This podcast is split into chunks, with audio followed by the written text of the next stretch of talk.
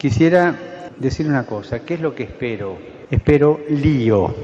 Que acá adentro va a haber lío, va a haber, pero quiero lío en las diócesis.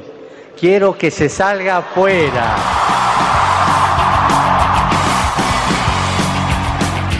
Armando Lío, con Fran Juárez desde Murcia.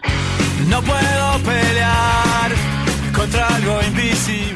Muy buenas tardes, queridos oyentes de Radio María. Pues hemos vivido una estupenda Pascua de Resurrección y estamos ya en esta semana inalvis eh, disfrutando de este acontecimiento. Y qué mejor forma de vivir este momento que con un programa de Armando Lío.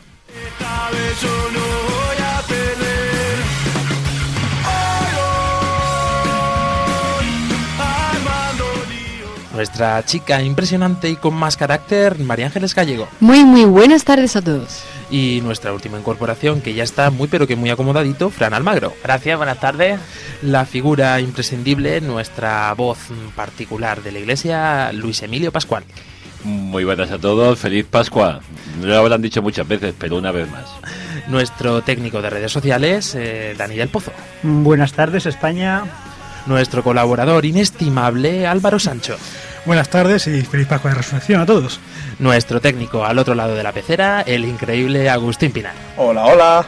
Y un placer saludarles y también felicitarles estas Pascuas, este que os habla, Fran Juárez.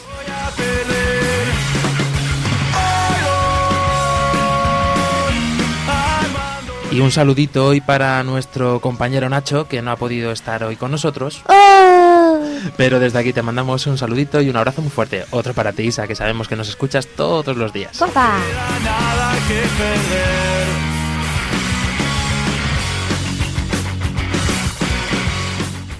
Y como siempre, pues, si queréis poneros en contacto, vamos a escuchar esa cuña de redes sociales. Bienvenidos al mundo digital. Podéis contactar con nosotros a través de las plataformas de internet, por ejemplo, con nuestro correo electrónico armandolio@radiomaria.es y especialmente en Twitter, que podéis interactuar con nosotros con nuestra cuenta arroba armandolio barra baja rm. Podéis encontrarnos en Facebook y en Google Plus buscando en el buscador Armando Lío.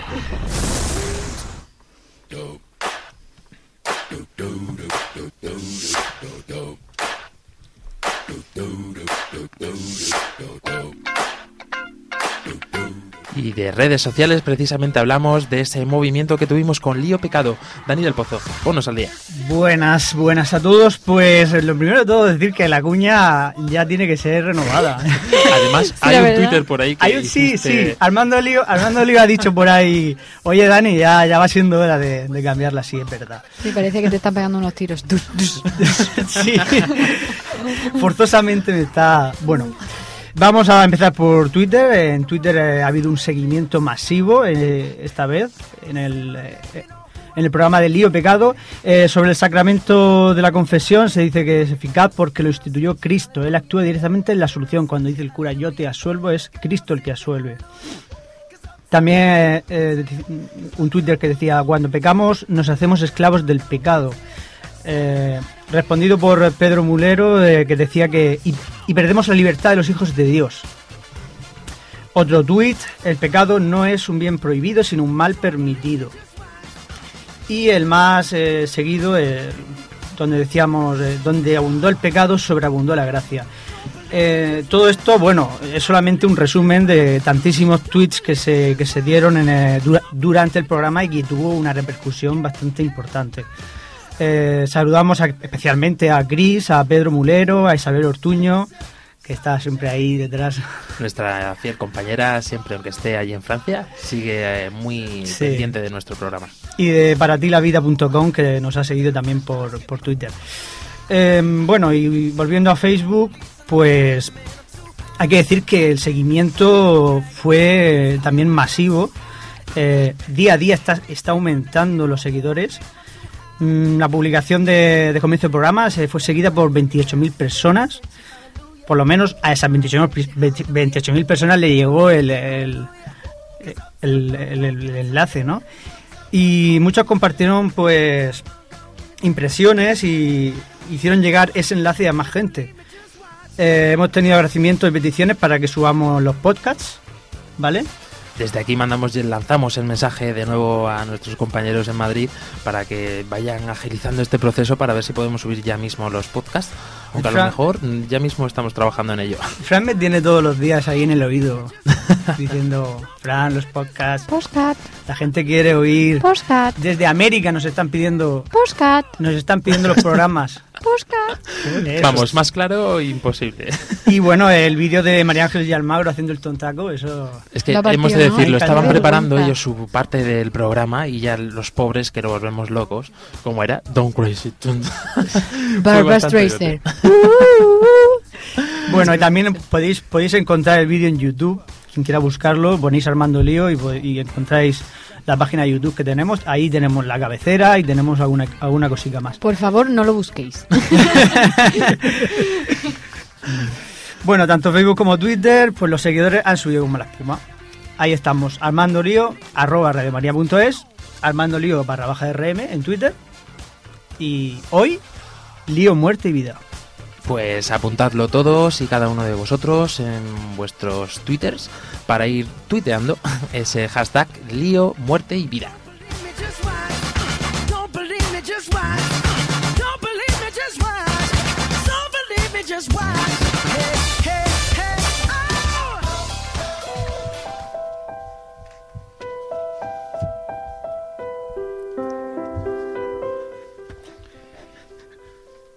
María, orienta nuestra elección de vida. Confórtanos en la hora de la prueba para que fieles a Dios y al hombre, recorramos con humilde audacia los caminos misteriosos que tienen las ondas del, del sonido, para llevar a la mente y al corazón de cada persona el anuncio glorioso de Cristo, Redentor del hombre.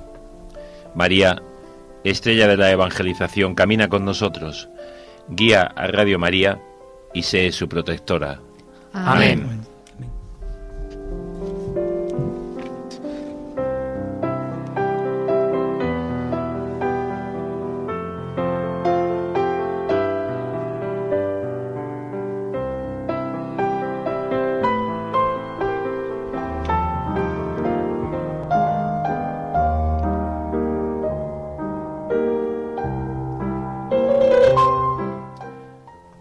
antes de terminar el año hicimos un programa que si recordáis el hashtag era Lío Spiritus y hoy va un poco encaminado por ahí, pero no, vamos a dar esa segunda parte en la que nos quedamos en aquel programa, ¿no?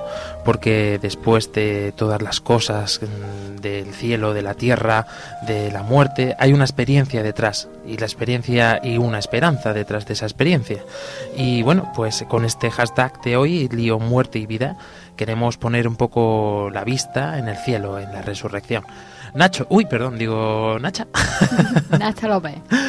No, María Ángeles Gallego va a hacer hoy la parte esta en la que Nacho siempre nos introduce un poquito, pues para ponernos contextualizar, mejor dicho, para poder contextualizar todo esto. Cuéntanos. Como dice siempre Nacho. Sí, bueno, Fran, eh, hay una legislación concreta. Bueno, no, lo voy a contar un poco más ameno para, para bueno, porque yo voy a hacer, yo voy a intentar hacerlo de Nacho, pero es que es difícil, ¿eh? Supuestamente hay una legislación concreta en la mayoría de los países, aunque no en todos, que defiende de manera absoluta el derecho a la vida como un derecho fundamental, que no puede ser obviado ni lesionado bajo ninguna circunstancia. Quiere decirse que no puede ser pasado por encima, no se puede pisotear. Por ejemplo, la Declaración de los Derechos Humanos a nivel internacional y la propia Constitución española y el resto de, y el resto de la legislación. Pero hay un peligro que es el cómo se cómo considera cada persona ese derecho a la vida, porque cada uno tiene una forma de defender este derecho que es diferente a la que tiene mi vecino. Eh, solo por el hecho de esta concepción que tiene cada persona sobre este derecho puede haber un problema de, de este tipo de decir, pero no me está respetando, o sea, hay países que puedes decir perfectamente, es que no se está mm, no se está aceptando, no se está formalizando el derecho a la vida, ¿no? Y se y se rompe. Esto es, ade- además eh, lo comentábamos mientras preparábamos el programa, es un dato bastante curioso porque mm, para mí, por ejemplo, pensaba que esta, esta normativa de que era como una normativa internacional, es decir, todo el mundo tiene derecho a la vida y está legislado como tal. Sin embargo, no es así. Eh, cada país tiene una legislación específica y se puede saltar, digámoslo así, mm, a la torera eh, la ley de los derechos humanos, que no es una ley, está mal dicho, eh, esta normativa de los derechos humanos. Depende entonces, pues, de cada país, de cómo lo legisle y de cómo lo vea, ¿no? Y también de cada persona. Y de cada persona.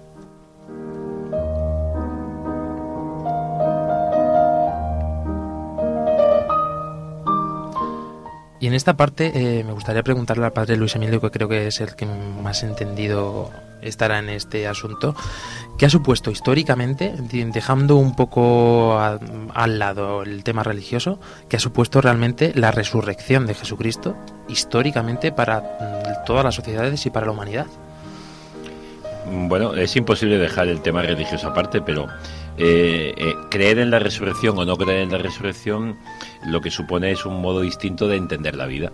Si la vida se termina cuando uno muere, cuando el- dice los médicos que el corazón ha dejado de latir o eh, cerebralmente no hay no hay ninguna eh, onda que, que se pueda mm, pues analizar por ningún aparato, la vida ha terminado, todo se concluye, todo se acaba. Si pensamos que hay resurrección, que es un término religioso, hay vida después de esta muerte. Y por tanto cambia mucho el sentido de- del, del vivir aquí, porque aquí estamos solo de paso. Eh, Santa Teresa decía una mala noche en una mala posada. Eh, otros dicen es el tiempo de prepararnos para la auténtica vida. Entonces es el planteamiento diferente. Por eso, ¿qué ha supuesto? Pues supone muchísimo porque la gente que piensa que la vida, esta vida mortal en nuestra tierra, es una vida de compartirla con los demás para que todos podamos acceder a la vida eterna, se convierte entonces el mundo en un paraíso. Si no existe esta resurrección, si no hay vida después de la muerte, la vida aquí se convierte en un luchar hasta el último instante por pasarlo bien, por disfrutarlo, por gozar hasta el final, aunque sea pisoteando al que tengo al lado. Por tanto, su vida no tiene valor en cuanto solo me sirve a mí. Si no, si es para mí un impedimento, pues adelante. Es que por ahí iba yo a preguntarte, porque ahora la gente no conoce que, que si Cristo ha muerto por lo, por, y ha resucitado, se ha resucitado alguien, si no, eso a la gente de hoy en día es que no, no le llama mucho la atención. Entonces yo creo, por- lo digo por, por iniciativa propia, que digo que a lo mejor a la gente no le interesa saber o no, o no le, o no le interesa, no, o sea, La gente busca, la gente busca, eh, María Ángeles, la gente busca el, la, la eterna juventud, busca la, la pastilla de la vida eterna, busca esa vida después de la vida, o sea, lo está buscando, porque en el fondo la gente sabe, dentro de nosotros hay que si tenemos una sensación de, de belleza, de bondad, de perfección, no puede ser fruto de una realidad humana que es limitada. Es decir, si queremos algo que es la perfección es porque la perfección existe. Si queremos una vida sin fin es porque la vida sin fin existe. Entonces, aunque no sepamos el cómo, está en el interior del ser humano. ¿Qué pasa? Que hay que descubrírselo a este hombre, a este hombre de hoy que cree que todo es una simplemente me- mero- mera materia que se crea, se destruye y por tanto puedo pisotear al otro. Claro, el, el cómo presentárselo no es tanto responderle a una inquietud que no tiene, sino es darle, mostrarle, testimoniarle un modo de vivir diferente que está apoyado en la creencia de una vida eterna. Vamos a escuchar precisamente en este momento a ver qué es lo que opina la gente sobre este tema y le hacíamos estas dos preguntas, que qué haría si supiera que le queda un mes de vida y tú para qué vives. Son preguntas bastante trascendentales. ¿Qué harías si supieras que te queda un día de vida? Mm, estaría todo el rato con mis hijos. Pues yo disfrutar ese día al máximo, junto con mi familia, con mis amigos, con las personas con las que estoy feliz y me siento bien. Hombre, pues yo lo que haría sería disfrutar con mi familia al máximo, con las personas que quiero y, ca- y aguantar cada segundo como si fuera el último, porque de hecho lo sería en este caso. Uf, yo, yo creo que ese día tendría que pensar mucho en, en qué es lo que he hecho en toda mi vida. Tendría que pensar toda la gente que a lo mejor le he fallado y, y ver también dónde ese mismo día podría, no sé, hacer feliz a, a esas personas a las que he fallado o incluso otras también que, que en aquel momento, por lo que sea, lo necesiten. Pues no sé, la verdad que es una cosa que no me he planteado nunca. Seguramente esperarlo con serenidad, digo yo, no sé. Pasarla con la familia. Disfrutar al máximo. Pues supongo que intentaría despedirme de la gente que, que aprecio y, no sé, para para morirme lo más tranquilo posible y así dejar a la gente un poquillo tranquila conmigo y que dejarlo lo menos triste posible. ¿Tú para qué vives? Pues para ser feliz. Yo vivo para.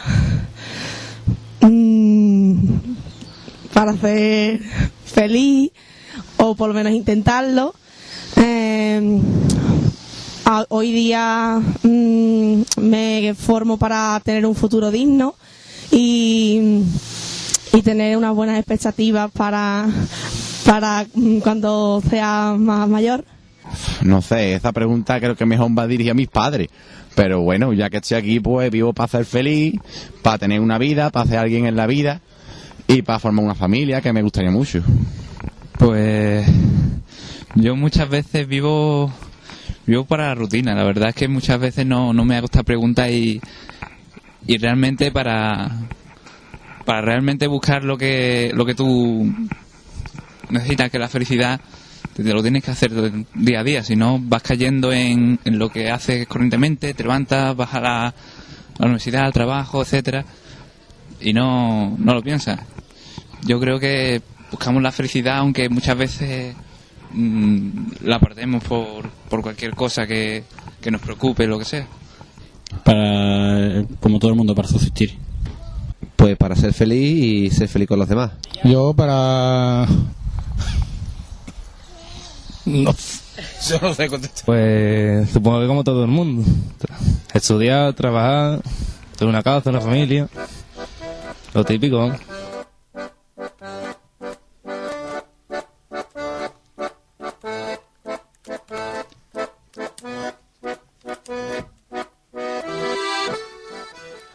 Bueno, vemos que estas dos preguntas pues son bastante interesantes eh, también comentarlas para nosotros, ¿no? Porque, por ejemplo, eh, Dani, que te veo ahí entusiasmado por hablar hoy, ¿qué harías Yo- tú si supieras que te queda un mes de vida? La verdad es que me has pillado así un poco fuera de... En eso consiste la pregunta. Claro, claro, exactamente igual que supongo- a nuestros entrevistados. Supongo que intentaría hacer todo aquello que... mm, No sé, que me... que me- sí, eh, esta- de- intentaría eh, ponerme en paz con todo el mundo y... y incluso con Dios. Y, y disfrutar de lo que me queda de vida, aunque sea, pues, eh, sí, viajando si, si puedo viajar o... mm, no sé. Disfrutar de lo que Dios me ha dado, de mi, de mi cuerpo, de mi vida y de todo. Álvaro Sancho, eh, a ver, eh, la respecto a la segunda pregunta, lo digo porque Álvaro aquí todavía no lo conocemos mucho, al resto del equipo ya nos conocéis un poquito más y es momento también pues de que nuestros oyentes te conozcan un poquito más de cerca. Eh, ¿Tú para qué vives? te vamos a dejar con la segunda pregunta. Pues la verdad es que me gustaría vivir mm, porque yo sé- sé, eh, he tenido una catequesis y, y soy consciente que esta vida es de paso y es para, para luego ganar el, eh, el paraíso. Pero la verdad es que muchas veces los quehaceres normales de la vida, pues me, me- la comodidad pues me pueden. Pero si realmente mm, mi objetivo sería pues mm, pues eso, por dar la vida, ayudar a alguien por que a quien lo necesite pero muchas veces es lo que digo muchas veces pues no lo que dice San Pablo también el- me sale el mal que no quiero hacer Bueno, eh, yo no sé, el resto del equipo sé que también tendréis vuestra opinión, pero por no alargarnos mucho más eh, en, este, en, estas dos preguntas. Eh, padre Luis Emilio, mm, un mes de vida. Estábamos preparando el programa y decíamos, ¿decimos un día o decimos un mes? Y cambiaba mucho la, la perspectiva dentro de- del equipo, porque decía, es que si te dan un margen de tiempo, como que te da tiempo a prepararte un poquito más, ¿no? Sin embargo, si te dicen que te mueres mañana, Sí, el planteamiento es diferente, muy diferente. Con un mes dice uno, aún puedo hacer cosas. Eh, pues yo creo que, que en, definitiva es esto, es decir, te- me queda muy poco tiempo. Entonces uno plantea la vida totalmente diferente. Es decir, porque a veces pensamos que somos eternos aquí, que no, que no se nos acaba el mundo. Y, y estamos todo dejándolo como para mañana, para mañana, para mañana. Si te queda un mes, te queda una semana, te queda un día, lo que haces es vivir intensamente ese tiempo junto a aquellos que quieres, a aquellos que están al lado. Intentas hacerles felices. Intentas decir que la vida termine pues con una sonrisa. Y si tienes a alguien con quien has estado mal, pues como decía nuestro compañero, pues eh, ponerme en paz. Si tengo algo que no he podido hacer y lo puedo realizar, pues eso, es decir, relativizar cosas como creándome un futuro que ya no va a llegar, entonces vivir el presente. Es decir, ¿cuál es la diferencia? La diferencia es que estamos todos los días viviendo de cara al futuro, que no ha llegado, y, en- y- con un miedo tremendo por no repetir los errores del pasado. Con lo cual nos perdemos vivir el presente, que es el carpe diem, pero vivido en cristiano y vivido en positivo. No carpe diem porque no hay futuro, por tanto gocemos, disfrutemos sin miedo al mañana, ¿no? El carpe diem es hoy es el instante que tienes para vivir, hoy es el instante para compartir con los demás. Lo de hoy formará el futuro, si el futuro llega, pero si no, ¿por qué me voy a perder el día de hoy? Comparto, alegro, hago la vida feliz, vivo intensamente, no dejo para mañana lo que hoy puedo disfrutar. Ese es vivir el presente, con el aprendizaje del pasado y preparando el futuro, si es que en la voluntad de Dios está. Por eso es muy diferente. Cuando uno sabe que ya no hay futuro, entonces vive auténticamente el presente y hace feliz al que tiene al lado en lugar de amargarle la vida. En definitiva, un poco eh, esa palabra que nos gusta tanto aquí en este programa, ¿no? Amar. Efectivamente, amar, amar. Se me venía a la cabeza una frase que decía San Agustín, que decía, si no quieres sufrir, no ames, pero si no amas, ¿para qué quieres vivir? Muy bien, repítela otra vez porque creo que alguno quiere copiarla. Alguien quiere copiarla, repítela. Si no quieres sufrir, no ames, pero si no amas, ¿para qué quieres vivir?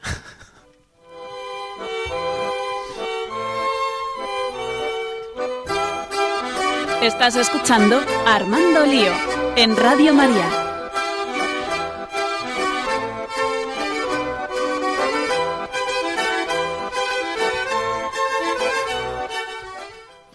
Y respecto a este tema, habría o hicimos una segunda parte.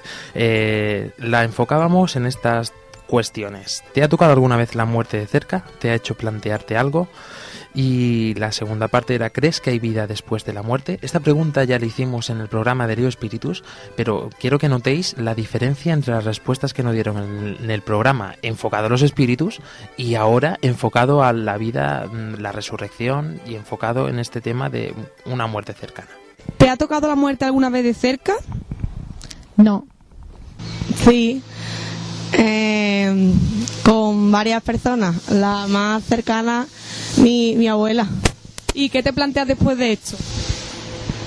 Pues que, que hay vida después de la muerte, que no, no todo se acaba ahí. Mi abuelo se murió cuando yo era muy chico y ya no me ha tocado más, gracias a Dios. ¿Y qué te planteas después de esto? Pues nada, yo como creyente pues creo en la resurrección y en la, y en la vida eterna. No sé lo que, lo que me encontraré.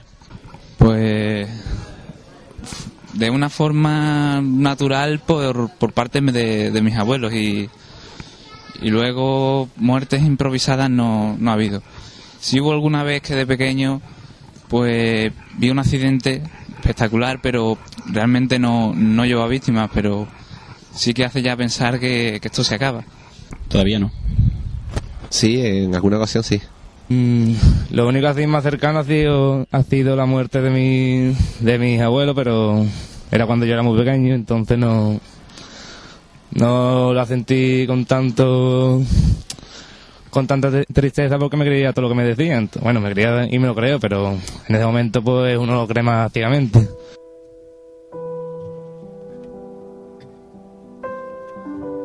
Y, y yo quería hacer una pregunta que, con respecto al programa anterior, que si no lo habéis escuchado, nos tenéis que seguir más.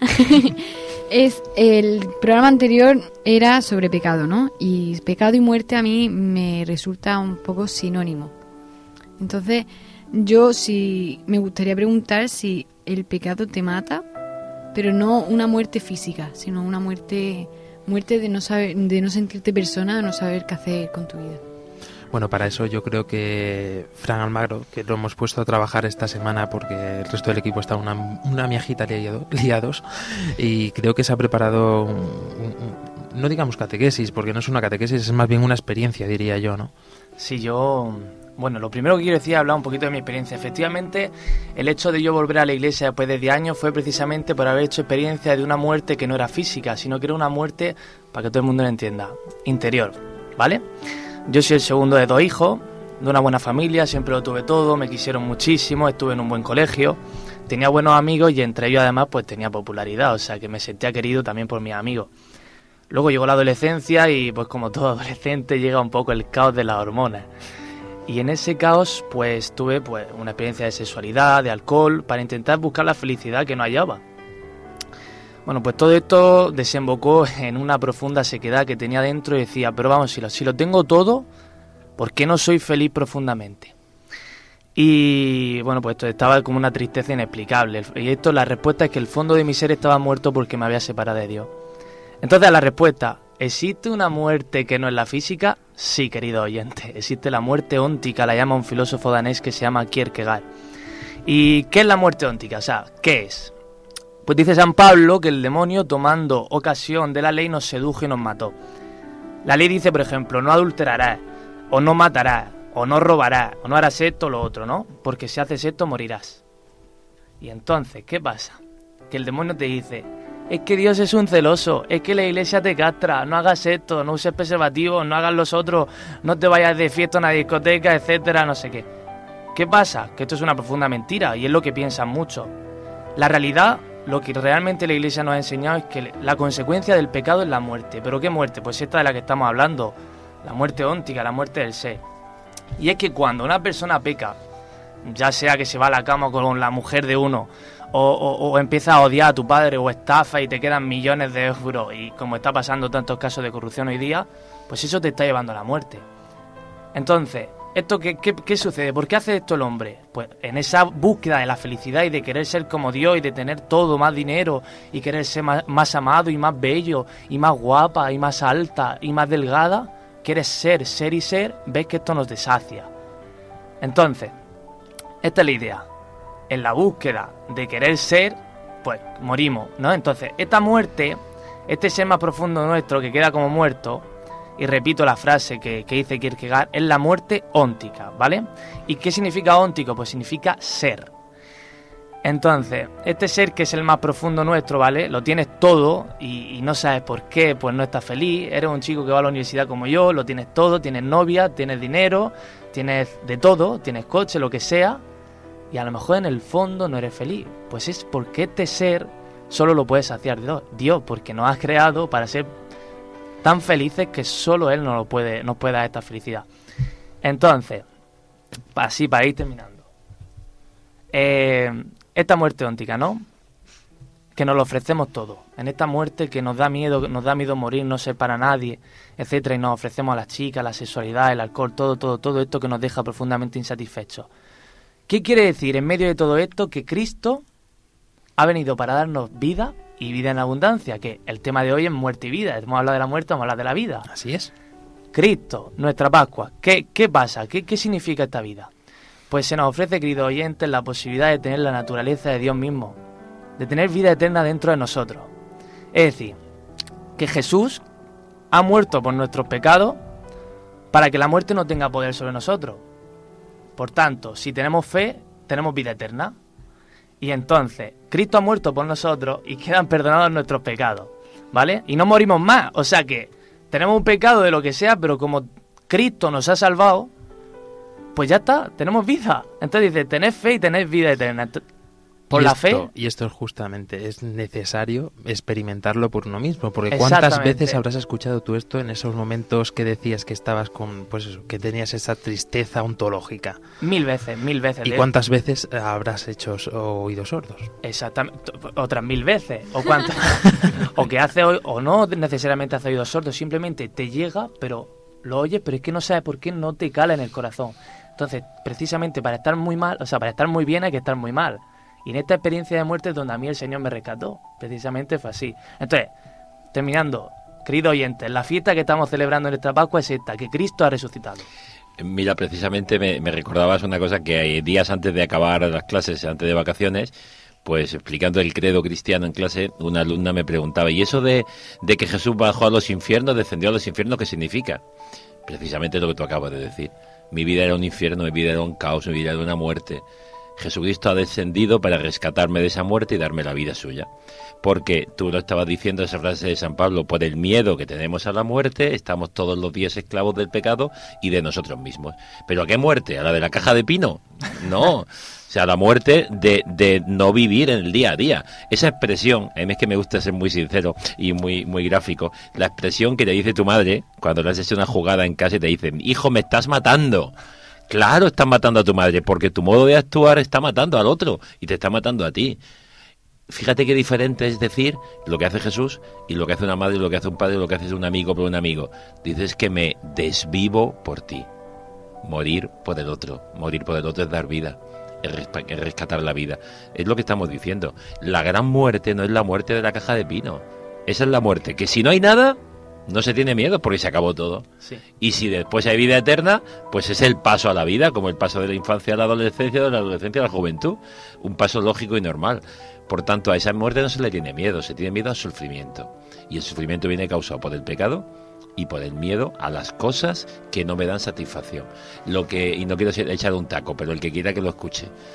Lo que cada día te mata es aquello que cada día te fastidia, cada día te joroba, y no sigo más adelante. Esa otra muerte.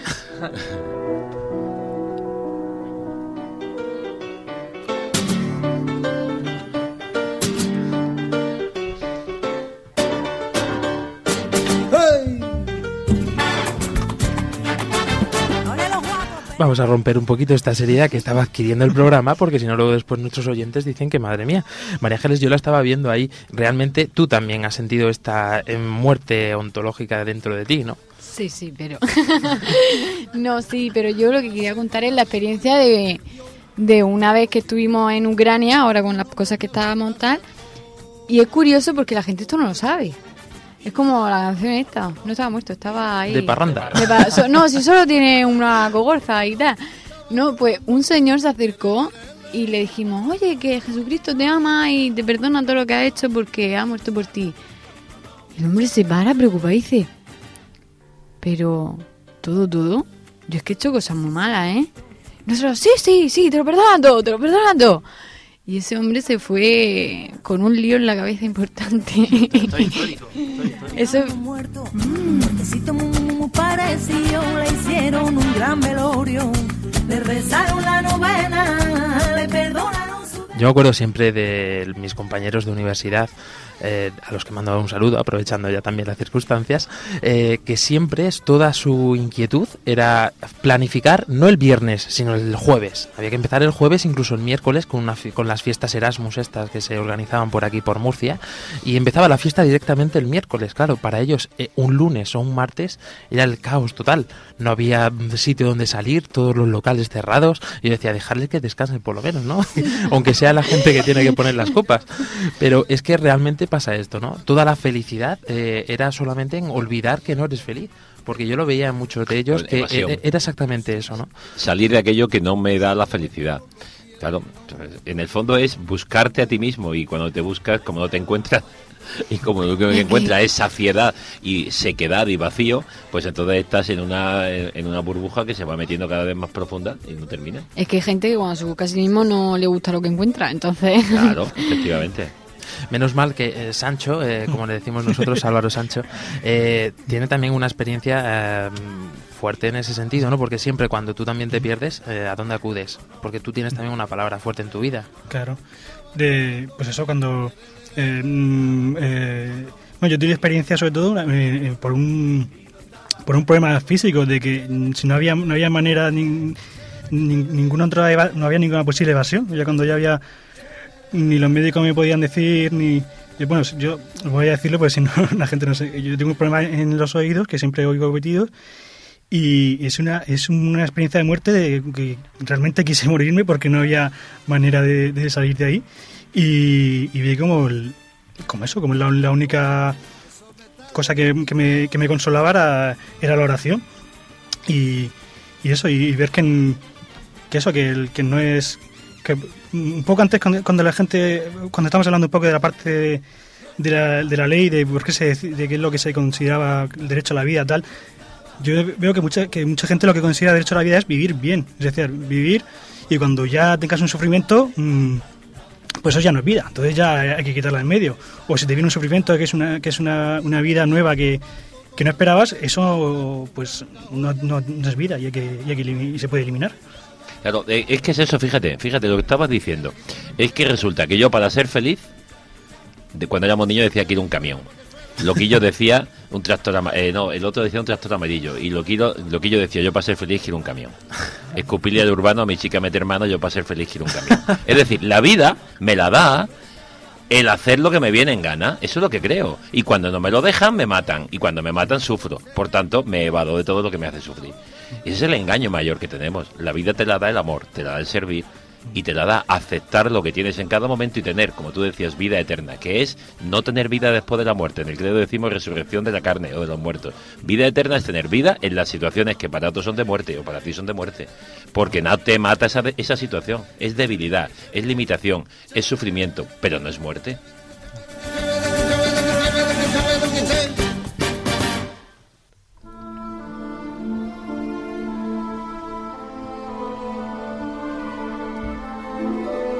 Estás escuchando Armando Lío en Radio María.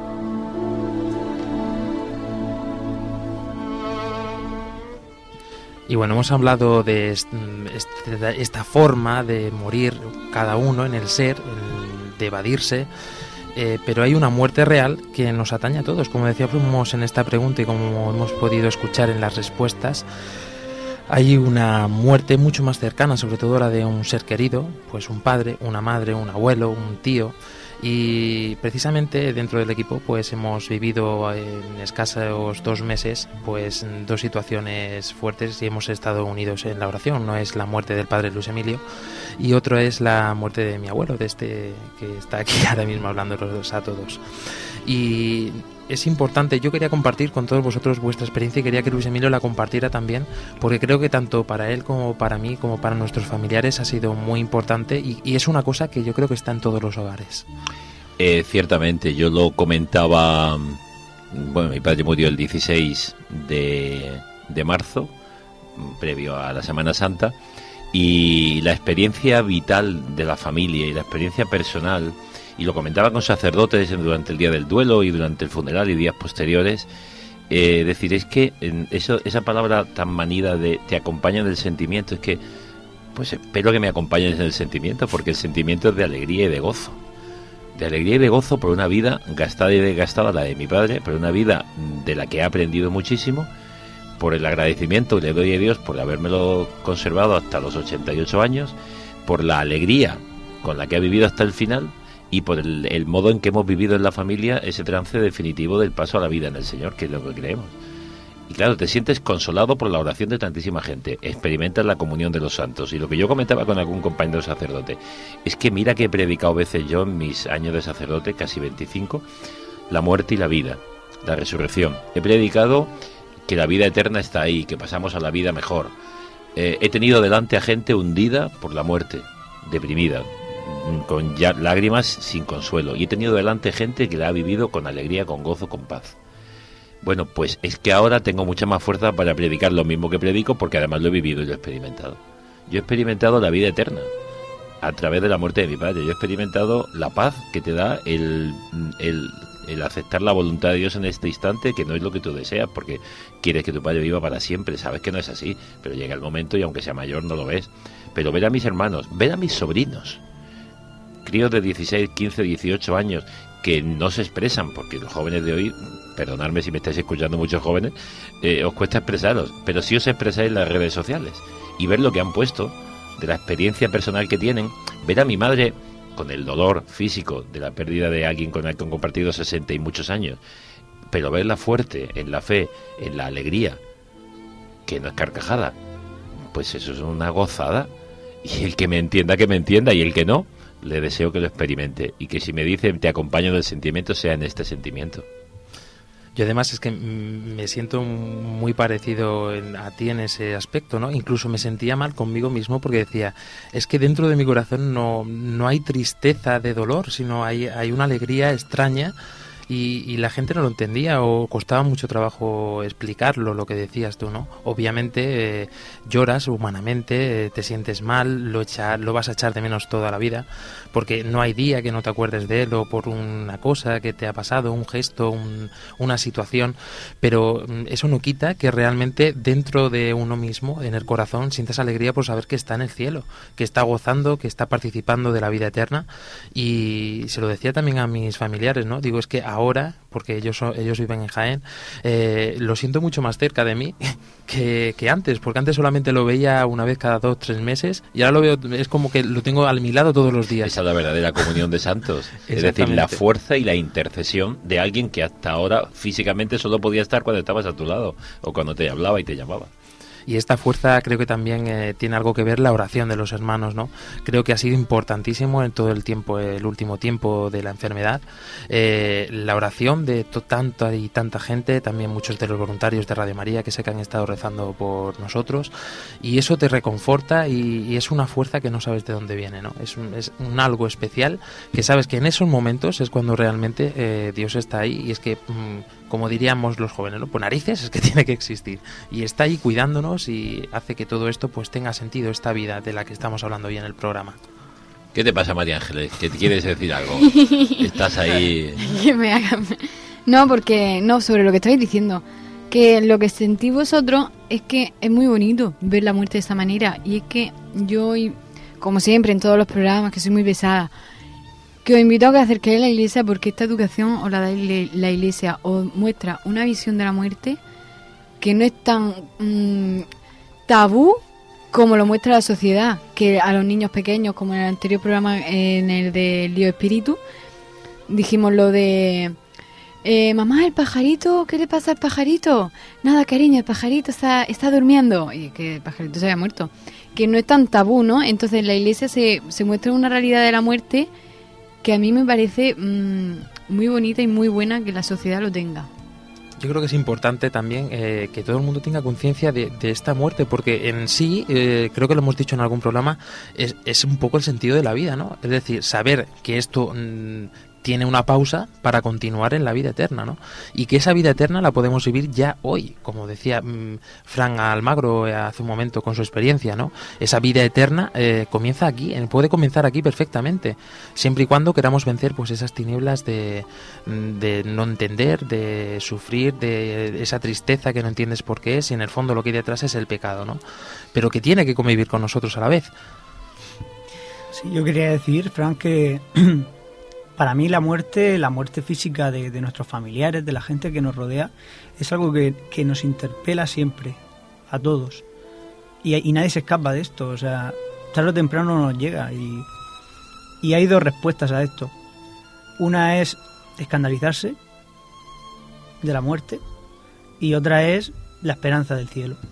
Y yo pienso que, que son, son simplemente esas dos, no hay, no hay término medio, porque el término medio que sería la indiferencia, mm, al final al final desemboca en, en escandalizarse, o, o- o yo qué sé. Locura. Mira, siempre hablamos, en el- me lo estáis escuchando, queridos oyentes, eh, amigos, eh, que siempre hablamos en este, en este programa en positivo. Y aunque estemos hablando de la muerte, no lo hablamos, lo hablamos porque está vencida. O sea, nosotros no somos macabros ni, ni sádicos. Claro, y estamos en la muerte. Y la muerte eh, de Jesucristo fue Viernes Santo, pero no nos quedamos en el viernes. Que después del viernes viene la resurrección. Hay una frase por ahí dice que estamos amenazados de muerte y la vida nos amenaza de muerte. Pues no, el cristiano, el creyente, el que aprende y vive en la iglesia, como decía María Ángeles, aprende una frase y es que estamos amenazados de resurrección, amenazados de vida eterna. Y de ahí vemos que tantos perseguidos, ¿Me estás amenazando? te estoy amenazando, tantos perseguidos, tantos mártires, ¿cómo han entregado la vida? Con una paz y una tranquilidad porque estaban amenazados de resurrección, no amenazados de muerte. Fran Almagro había encontrado por ahí otra, un- u- otra frasecita, mm, creo recordar que es de un filósofo. Sí, es de un filósofo Eurípides que precisamente no es cristiano, pero mira que nos viene al pelo. Dice, mira, ¿quién sabe si lo que llamamos muerte no es sino vida? Y la muerte, en cambio, lo que juzgamos que es vida. ¿Quién sabe si morir no será vivir? Y lo que los mortales llaman vida será la muerte. O sea que mucha gente, volvemos a lo mismo, que piensa, oye, que te mueres y adiós, que somos nada, venimos de la nada y nos vamos a la nada. Pues no, No. la- Adiós. nos vamos. Adiós. Exactamente. La palabra adiós tiene ese significado.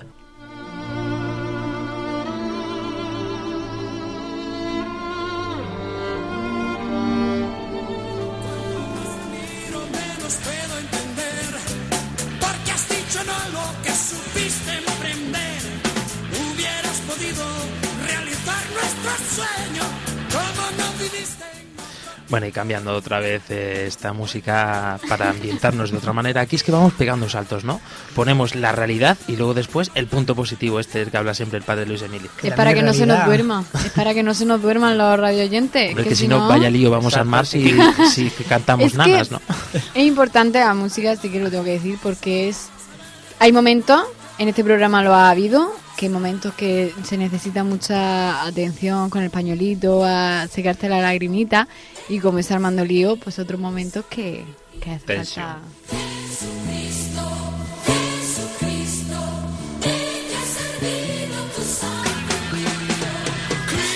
Ahora sí es necesario porque ya hemos hablado de experiencias, tanto de muerte como de vida, de muerte ontológica, de muerte de un ser querido, de hemos escuchado también a nuestros colaboradores, hemos escuchado también la opinión de la calle y ahora es el momento en el que le vamos a poner aquí el ambona al padre Luis Emilio para que nos saque de una tremenda duda cómo Cristo muere y resucita por todos nosotros, porque esto es la esencia de todo el programa, creo yo, ¿no? Eso es lo que se da en llamar muerte redentora. Es la realidad. Uno por todos. Mira, todo comienza de un modo mm, simple. Fíjate qué cosa más curiosa. Si Juan el Bautista hubiera estado en la última cena, Dios mío, se hubiera enterado de todo. Cuando no se enteró ninguno. Juan el Bautista, cuando Jesús le aparece delante su primo y dice, Juan, ¿qué haces aquí? Soy yo el que tiene que ser bautizado por ti, ¿vienes tú a mí? Y Jesús le contesta enigmáticamente, así lo pone San Mateo, calla, conviene que cumplamos toda justicia. Juan no entiende nada, pero dice, bueno, pues Igual nada, que yo. pues baja y te bautizo. Claro, porque nosotros vemos justicia y justicia es que cada uno reciba por lo que ha hecho. Yo me salto un semáforo, me ve el policía, me multa. No me gusta, pero me multa, es justo. Yo hago un buen examen, tengo buena nota. No la tengo, es injusto. Entonces recibo premio o castigo por lo que hago. Esa es la justicia humana. Claro, tres años después, en la última cena, Jesús se pone a lavar los pies siendo el Señor y Pedro no quiere porque es cuestión de, siervos. Y no se enteran, pero está entregando y diciendo, esto que vamos a hacer ahora es servicio, es entrega. Al día siguiente, en los pies de la cruz, que solo está Juan, los demás se han huido, Pedro ha traicionado, Judas se ha quitado en medio, Juan se da cuenta y la película de Gibson, La Pasión, lo hace perfectamente con un flashback del jueves al viernes, donde el protagonista en la escena de la crucifixión para quitar tensión, Gibson hace protagonista a Juan, el evangelista, hace como un par de gestos cerrando los ojos diciendo, ahora me doy cuenta de lo que decía ayer, tomad mi cuerpo que se rompe, tomad mi sangre que se derrama. Y está jugando en continuos flashbacks desde el momento en el que Jesús es despojado de sus vestidos y como en el jueves santo Jesús destapa las masas, que es el pan ácimo, encima de la mesa, hasta el momento en el que la sangre golpea sobre el suelo a cámara lenta y Juan está viendo en jueves santo que le da el cáliz diciendo es mi sangre que se derrama. Por vosotros, para vosotros, por vuestros pecados. ¿Qué hubiera comprendido Juan el Bautista en aquel momento? Que la justicia de la que hablaba Jesús es la muerte de uno por la- vida de los demás. Es decir, la justicia de Dios no es que cada uno reciba por lo que ha hecho, sino que uno paga por todos. Y lo digo como ejemplo, como lo digo, digo suelo decir en clase, para que se entienda. Si tú estás eh, en un examen que te juega en la vida y vas inquieto al examen y cuando llegas al aula te dice la compañera o el compañero con notas 10 siempre, el número uno de promoción. He hablado con la profesora, con el profesor, con el catedrático y yo hago el examen por ti. Me deja y la nota te la pone a ti. ¿Te ha salvado la vida?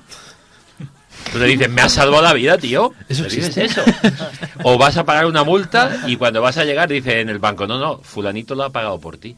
o vas a entrar en la cárcel con tu mo- mochilita con la muda y con el cepillo de dientes y en la puerta hay uno dice habla con el juez y yo entro a la cárcel los seis meses que tienes tú que entrar. Oye, eso se daba, ¿eh? Los mártires hacían eso. Es decir, dar la vida.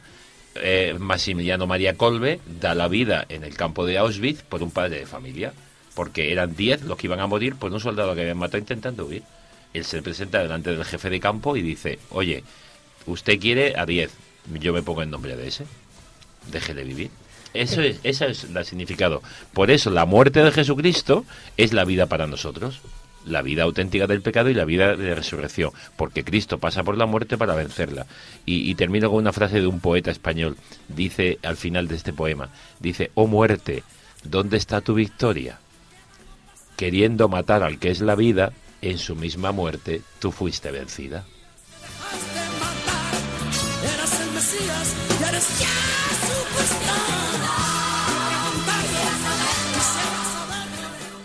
Pues queremos escuchar vuestra opinión, queremos saber qué es lo que tenéis que decirnos, qué queréis contar, qué queréis compartir con nosotros.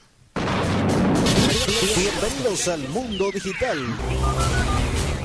Podéis contactar con nosotros a través de las plataformas de internet, por ejemplo, con nuestro correo electrónico armandolio@radiomaria.es y especialmente en Twitter, que podéis interactuar con nosotros con nuestra cuenta arroba armandolio barra baja rm.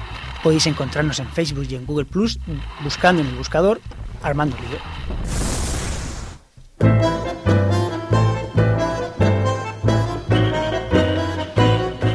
Y sí, suena ya el tango y es momento de terminar el programa, por lo menos, y terminándolo. María Ángeles, venga, que lo estás deseando ya. Tu, tu Bueno. chistaco del mes. Mi chistaco del mes. Bueno, pues esto es un ángel que se le aparece a un futbolista, ¿vale? Y le dice... Tiene dos noticias, una buena y una mala. ¿Por cuál empiezo? Dice, bueno, pues por la buena. Dice, pues el día que te mueras, Dios va a organizar un partido de fútbol y tú vas a jugar en su equipo. Y dice, joder, qué bien está. Dice, venga, dime la mala. Dice, el partido mañana.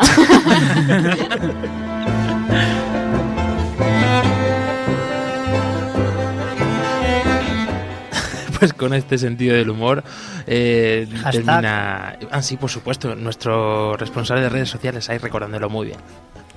Es que, Fran, se te pasa. Se me pasa con tanta emoción. El hashtag de hoy es lío, muerte y vida.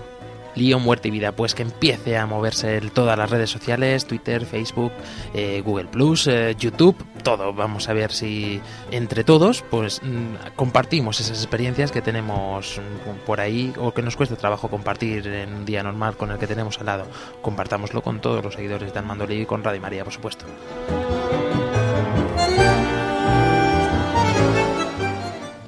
Pues nada, eh, solo quiero dejaros un apunte eh, antes de terminar el programa y es que, como decía Santa Teresa del Niño Jesús, eh, dijo yo no muero, sino que entro en la vida. Y San Juan de la Cruz, eh, fiel amigo suyo, dijo a la tarde de la vida te examinarán del amor.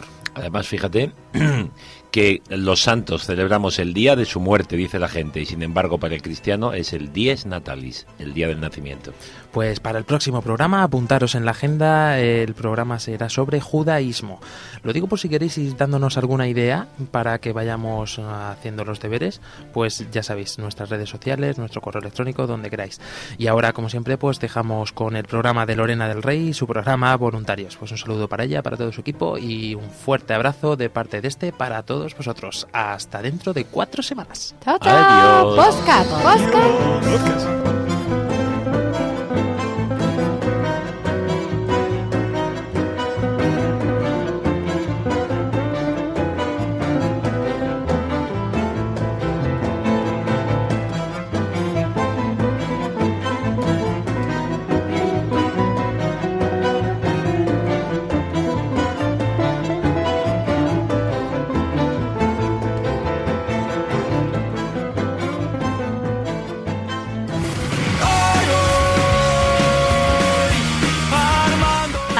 Lío, con Fran Juárez desde Murcia.